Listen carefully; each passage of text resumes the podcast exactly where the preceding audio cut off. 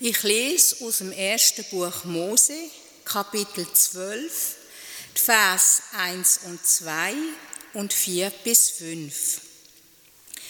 Und der Herr sprach zu Abraham, Geh aus deinem Vaterland und von deiner Verwandtschaft und aus deines Vaters Hause in ein Land, das ich dir zeigen will. Und ich will dich zum großen Volk machen und will dich segnen, und du sollst ein Segen sein. Da zog Abraham aus, wie der Herr zu ihm gesagt hatte, und Lot zog mit ihm. Abraham aber war 75 Jahre alt, als er aus Haran zog. So nahm Abraham Sarai, seine Frau, und Lot, seines Bruders Sohn, mit aller ihrer Habe, die sie gewonnen hatten, und die Leute, die sie erworben hatten in Haran, und zogen aus, um ins Land Kanaan zu gehen. Der Text ist auch der Predigtext. Liebe Gemeinde, irgendwo habe ich einmal gelesen, Segnen ist Gottes große Leidenschaft. Und das hat mir eingeleuchtet.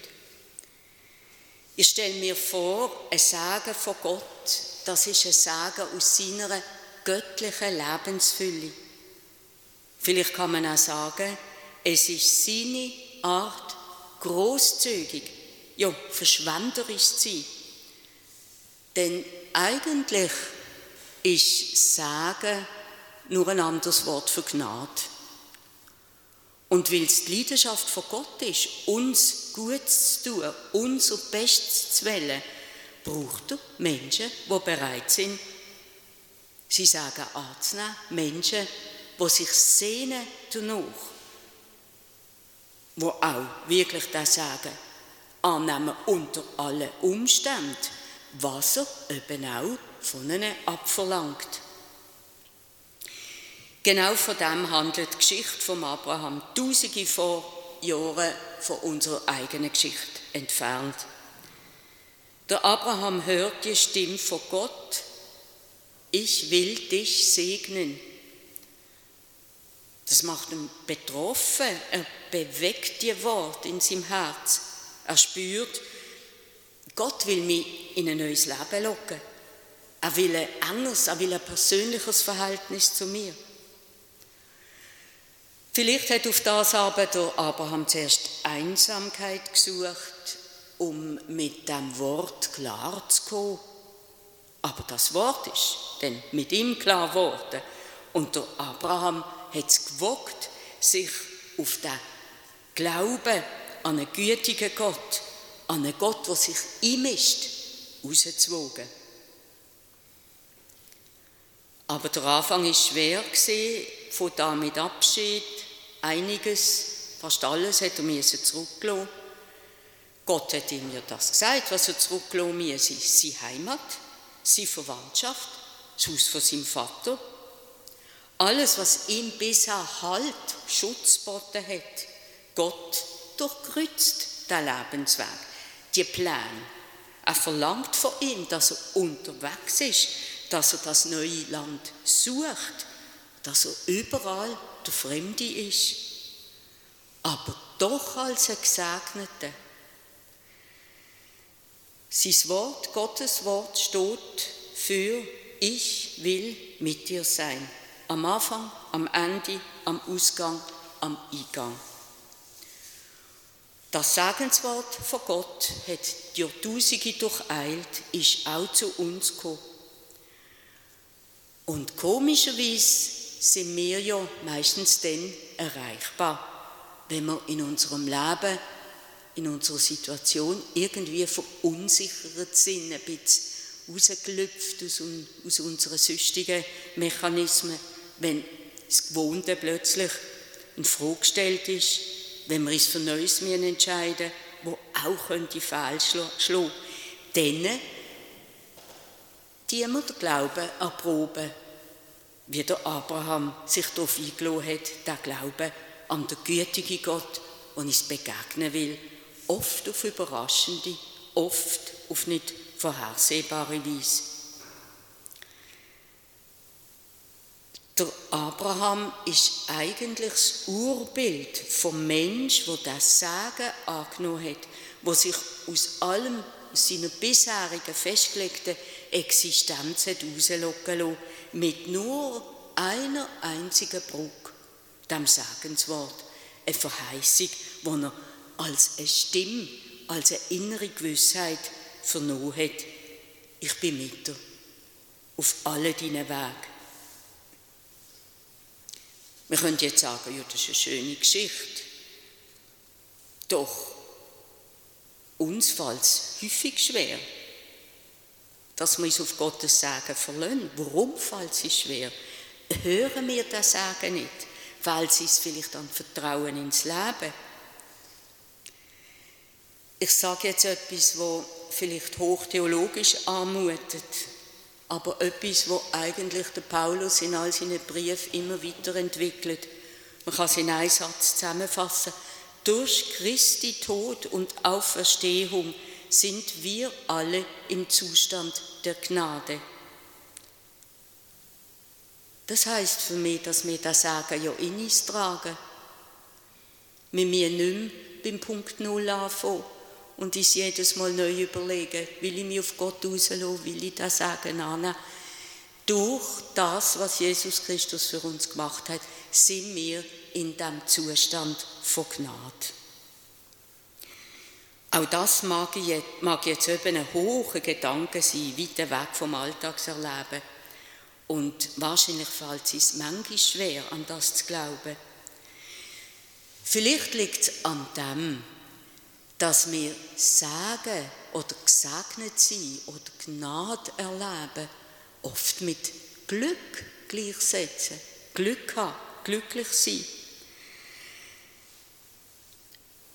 Sie wissen ja selber, wie das ist im Leben. Häufig ist es so, dass wir merken, erst im Nachhinein, dass sich etwas als segensreich erwiesen hat. Etwas, das uns mehr gemacht hat, wo wir vielleicht gelitten haben, wo wir uns gesträubt haben, das anzunehmen und im Nachhinein doch haben müssen sagen, hätte ich das nicht erlebt, dann hat die Menge Einsicht verpasst. Mir ist jetzt in Singo, vielleicht ist das Beispiel ein bisschen abwägig, aber ich meine, es sind ja alles andere als, alles andere als einfache Zeiten, die wir im Moment erleben, jetzt gerade der Kriegszeit und die Strom-, Gasverknappung, wo ganz klar auf uns zukommt.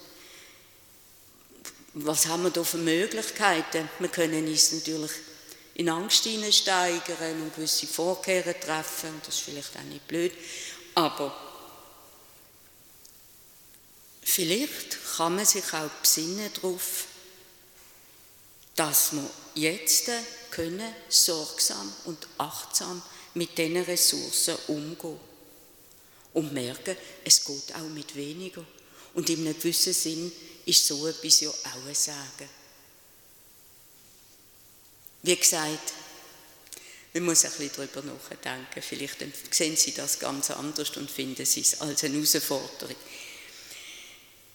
Ich glaube aber, es gibt noch einen anderen Grund, der uns daran hindert, mit der Gnade von Gott zu rechnen. Und das ist etwas zutiefst Menschliches.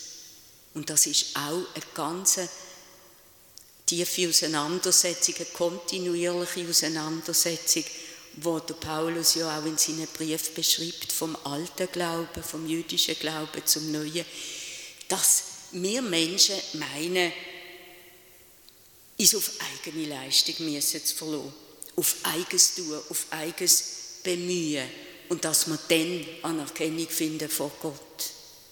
Und das ist,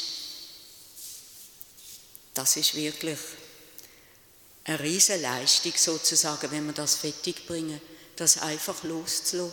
Natürlich heißt das nicht, es ist gleich, wie ich lebe, gar nicht.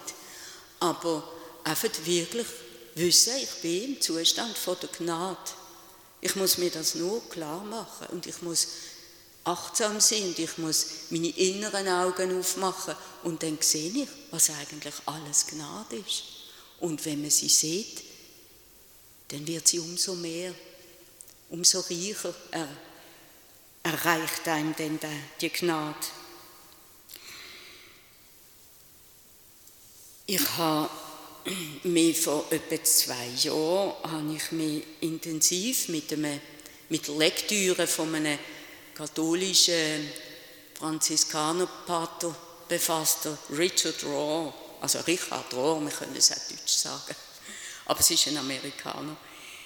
Er ist wirklich ein spiritueller Sucher und ich bin immer wieder überrascht bei dieser Lektüre, wie frei, wie unvoreingenommen sein Denken ist. Und da hat sich gefragt, kann ich selber mich verschenken, einfach mich geben. Denn er hat damit große Schwierigkeiten gehabt. Und hat dann gemerkt, wie ist das eigentlich mit Gott? Gott macht ja eigentlich nichts anderes als sich verschenken. Ohne Bedingung. Er, er gibt sich, er ist da. Er tut nicht urteilen. Er tut sich nicht verweigern. Er ist einfach da. Es fällt uns schwer, das anzunehmen. Vielleicht ist sogar das Hauptproblem von Gott, dass er sich fragt, wie finde ich Menschen, die das annehmen wollen? Man sollte doch meinen, alle Menschen wollen Gott in ihrem Leben. Und das ist vielleicht schon so noch. Wir wissen auch, was für nicht so schöne Blüten das kann treiben Aber das wird jetzt zu weit führen, wenn ich auf das jetzt eingehe. Mir ist bei der Predigtvorbereitung etwas anderes in Sinn gekommen, nämlich, dass sich verschenken, hört man doch häufig die Antwort, Herr, ich bin nicht würdig. Gerade in der Bibel steht das an einigen Orten. Gott wählt Menschen aus für eine besondere Aufgabe und das spürt man vielleicht bei sich in seinem Herzen. Und die Antwort ist, ich bin nicht würdig, doch nicht ich. Ich kann doch das nicht. Ich will doch nicht so vermessen sein oder lauter so Sachen. Und darum denke ich, liegt es eine Religion, oder eigentlich müsste man sagen, es ist gar nicht Religion, es ist eigentlich mehr eine Moral näher, wo es das Gefühl gibt, dass man den Wettkampf im Leben aus eigener Anstrengung gewinnen können und gewinnen müssen. Denken wir an die Verkündigung an die Maria.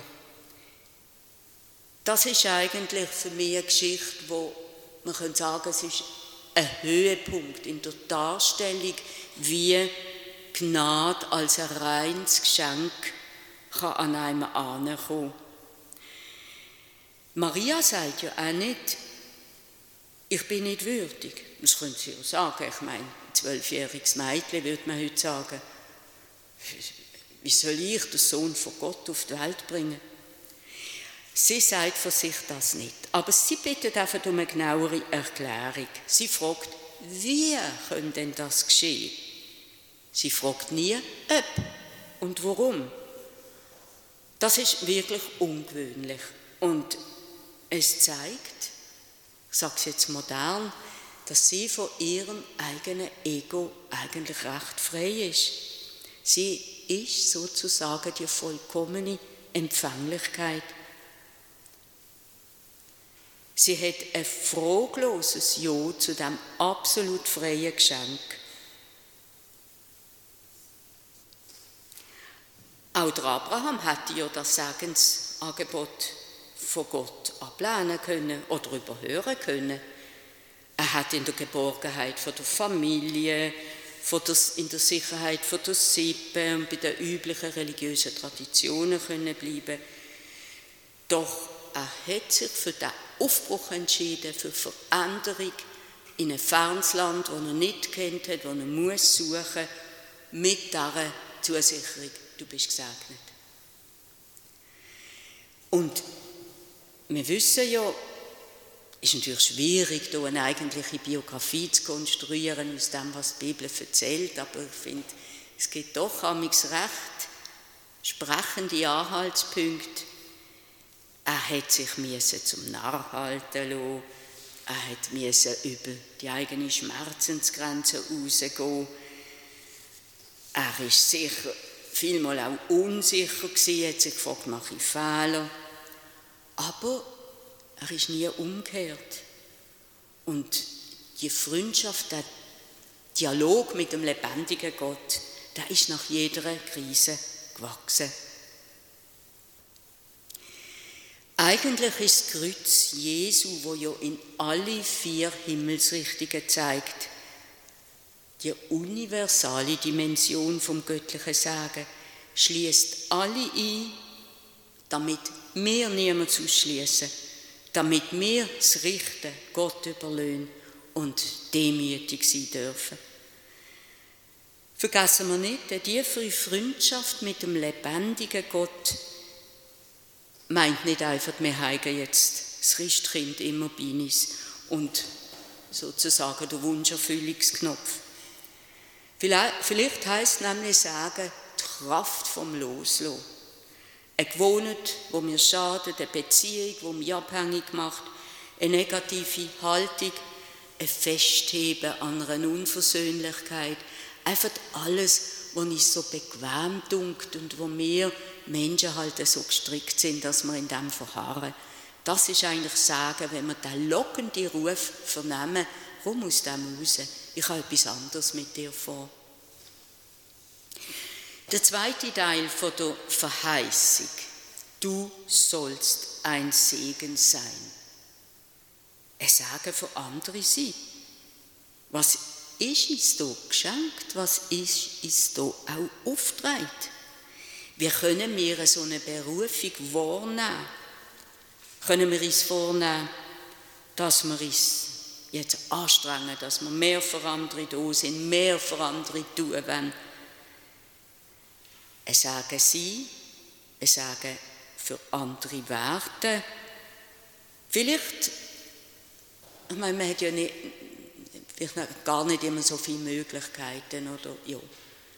Aber vielleicht geht es auch gar nicht um ein Tun und nicht um ein Machen, sondern mehr um die Art, wie man im Leben steht, wo ausstrahlt auf die Mitmenschen. Vielleicht einfach eben der Zuspruch, eine Zuversicht, ein Gottvertrauen, das für andere spürbar wird und ansteckt. Eigentlich ist es ein solides Lebensgefühl, wo in dem wurzelt, dass ich letztendlich in der Geborgenheit mit Gott leben wird. Meine Erfahrung ist auch, was ich so bei mir bei anderen Familien erlebt habe, dass Kinder so eine Atmosphäre im Elternhaus aufsaugen, ohne dass darüber geredet wird. Das ist einfach atmosphärisch da. Das saugen sie auf, das brauchen sie eigentlich gerade so sehr wie das Brot zum Leben. Wenn man wieder Abraham aus der Freundschaft mit dem ewigen Gott leben, dann kann es sein, dass da kleine, große Wunder erlebbar werden. Man muss sie einfach auch wieder wahrnehmen. Mit dem Wunder ist es das Gleiche wie mit dem Sagen. Aber vielleicht habe ich plötzlich mehr Zeit, weil ich gelernt habe, aufs Wesentliche zu schauen. Vielleicht bin ich plötzlich ein bisschen freundlicher, ein bisschen liebevoller mit mir, mit anderen. Denn die Quelle zu dem ist in mir. Vielleicht kann ich noch und noch auch mit mir selber, wenn man so veranlagt ist, mit sich selber streng zu sein und das dann eben halt auch mit anderen ist, vielleicht kann ich da langsam ein bisschen gnädiger werden. Denn auch das empfange ich ja von Gott. Vielleicht kann man sagen, wer es annimmt, von Gott gesegnet sein, der wird auch für den anderen sagen. Der Dietrich Bonhoeffer sagt, segnen heißt die Hand auf jemanden oder etwas leben, legen und sagen, bei aller Unzulänglichkeit, du gehörst zu Gott. Wir wissen ja, dass Segnen auch nicht an ein bestimmtes Amt gebunden ist. Im Alten Testament ist es die Aufgabe der Priester, das Sagen aufs Volk Gottes zu legen. Im Neuen Testament gibt der Jesus seinen Jüngern den Auftrag, alle Menschen zu segnen. Jede, jede, wo mit dem Vorbild lebt, darf zum Beispiel sein Nachbar, der krank ist, seine Arbeitskollegen, einfach die Menschen, die er mit ihnen zu tun hat, segnen. Und natürlich, jede Mutter segnet ihre Kinder. Wenn wir einen Menschen segnen, dann die wir den Menschen in eine besondere Beziehung zu Gott stellen. Und dazu braucht es auch nicht ein großes Brimborium, es braucht keinen Segensgestus. Wir können ihn weitergeben. Manchmal haben wir auch gar keine andere Möglichkeit, als einfach gute, stärkende Gedanken an die Adresse von einer bestimmten Person zu richten. Das kommt an. Oder nur schon eben ganz bewusst grüßen und nicht einfach Hallo, sondern wirklich Grüezi.